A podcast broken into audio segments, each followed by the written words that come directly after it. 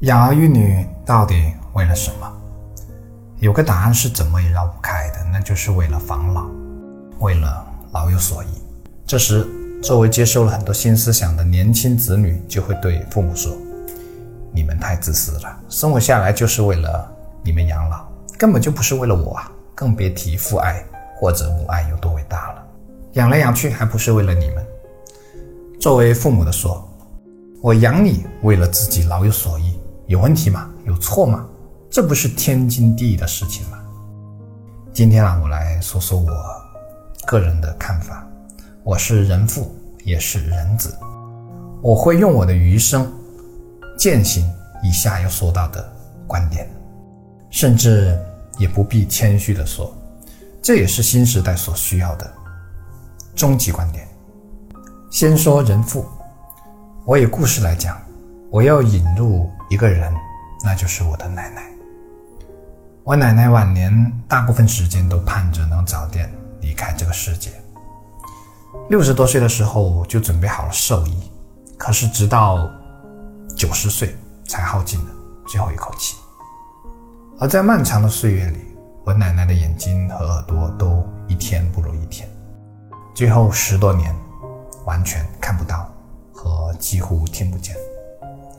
这么长时间，无论是对家人还是对他自己，都很痛苦。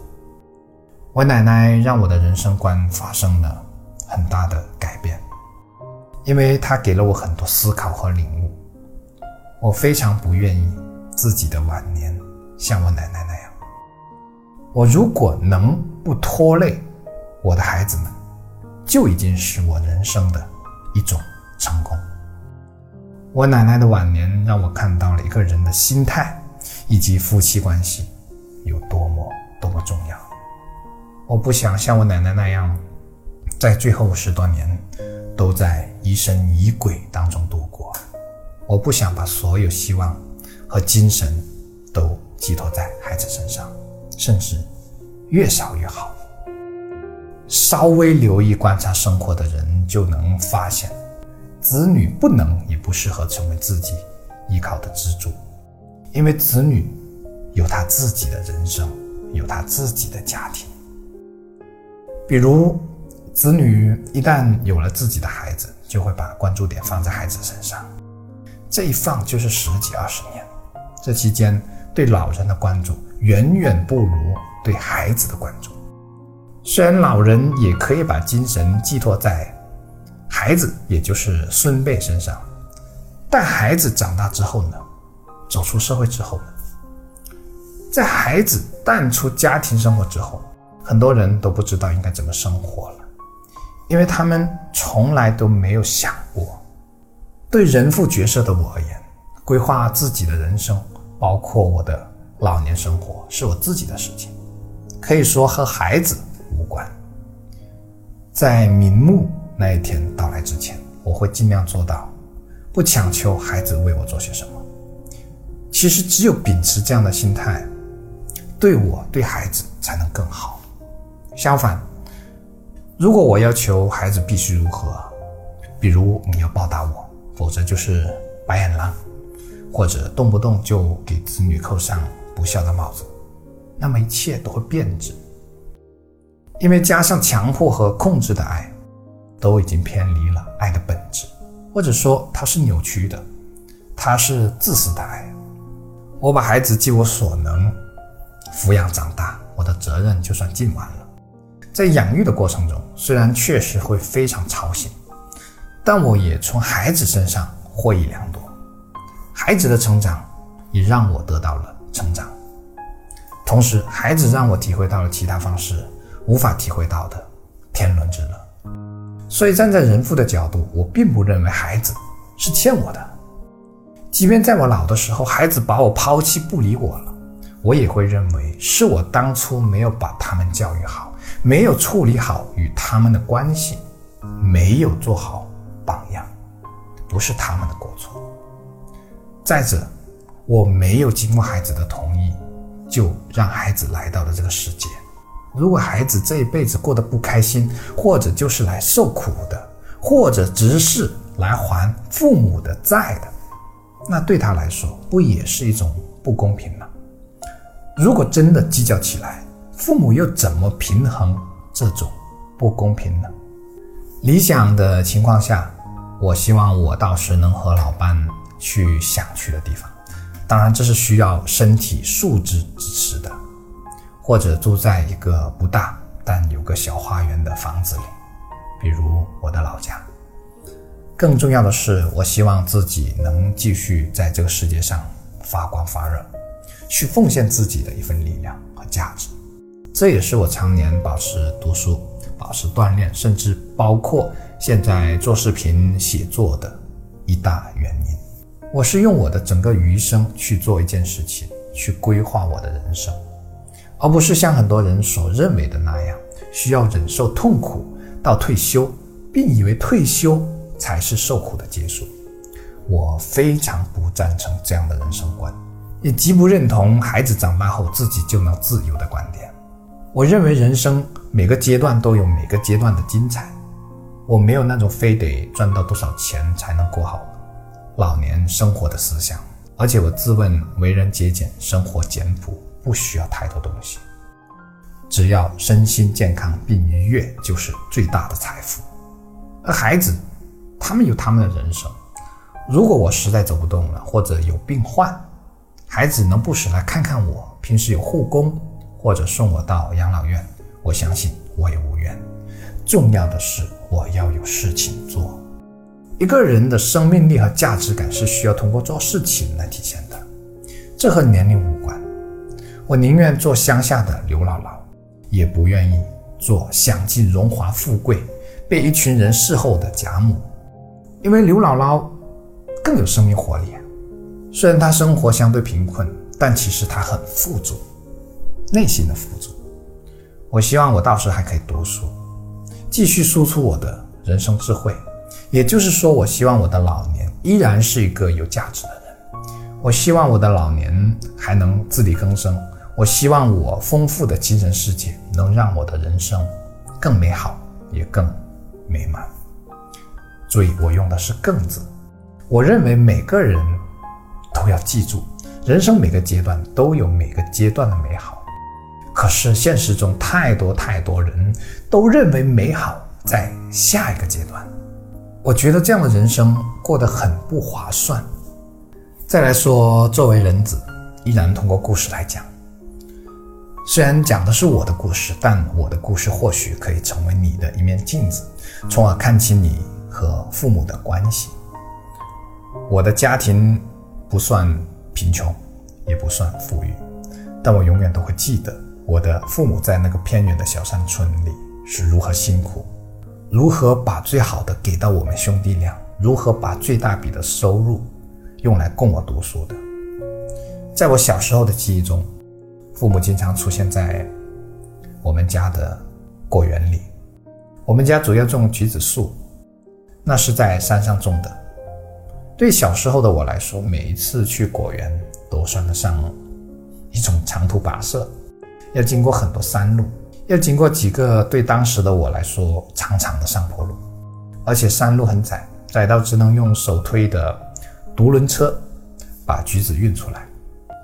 全身被汗湿透的父亲把独轮车的绑带这样挂在肩上，然后手推着数百。斤重的橘子一步一步地走回家，每一步都是那么的沉重。回到家里，把绑带取下来之后，父亲就会把衣服脱下来，然后像拧一件刚洗完的衣服一样把它拧干。父亲肩上两道深色的血红，至今依然印在我深深的脑海里，那是绑带勒的。小时候我很懒。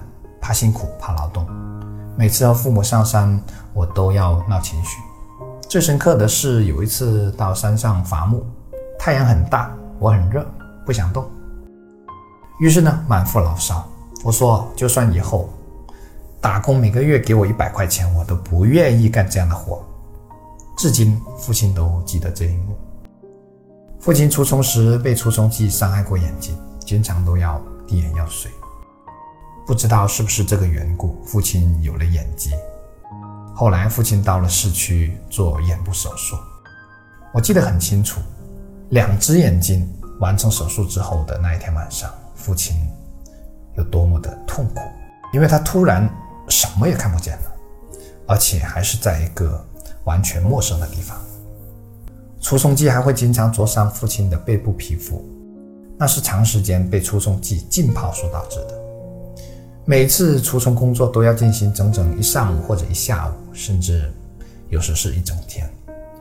除虫完成后，最怕的是下雨，而施肥最怕的是不下雨或者雨下的太大。靠天吃饭，使我十来岁的时候就经常祈求上天能如我所愿。不要让我的父母白白辛苦。每一次天气不随我意时，我都会揪着一颗心，特别难受。难受是因为心疼，因为我知道辛苦是怎样的滋味，所以更不愿意看到父母白忙活。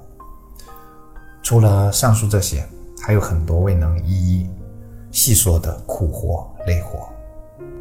不当家不知柴米贵。不养儿不知父母恩，有些事情如果没有经历过，或者没有成为那个角色的时候，真的体会不到。如今身为人父多年的我，已经能深深的体会到抚养孩子和经营家庭的不容易。我也看见了自己和父母的观念有多么不同。但我所谓的先进观念又是怎么来的呢？来自那个供我读书。让我走出大山，走向大城市，并且没有给自己留下任何积蓄的父母。是的，无论读书还是创业，他们都会毫不犹豫地给予我们最大的支持，哪怕掏尽自己养老的钱。所以，如果不是他们，我哪里来的先进观念呢？对他们而言，子女就是他们的全部，是他们唯一的希望和依靠。这是成长在那个时代背景下，以及在过去亲历的事件影响下所形成的底层观念。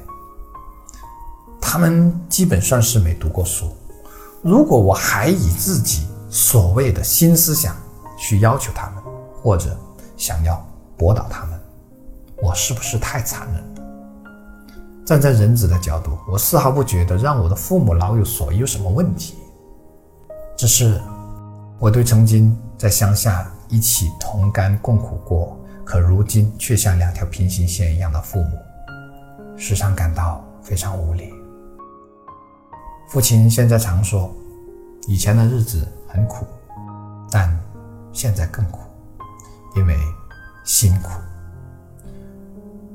各种缘由在此无法一一细说，这是我父母的关系的变化，让我时常感到。人生虚无，我时常因此陷入对人生和人性，包括人心的失望的悲观情绪当中。我仿佛看见了命运的那一双手。老年并非总是享福的开始，更多的是从前播下的种子的发芽。而这些种子长出来的植物，不但可能带刺，还可能带毒。它不再是我小时候看到的橘子树那么质朴无华，但我多么希望自己能永远生活在橘子树的那个时代，因为那里至少能让我感受到何为一家人。但我知道回不去了，就像两个彼此有严重偏见的人再也无法将心比心、坦诚相待。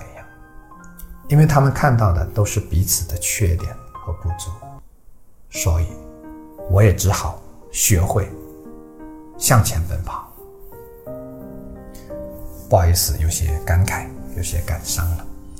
总而言之，作为人父，我会追求孩子和我是两个独立的个体，拥有各自的人生和世界的新思想。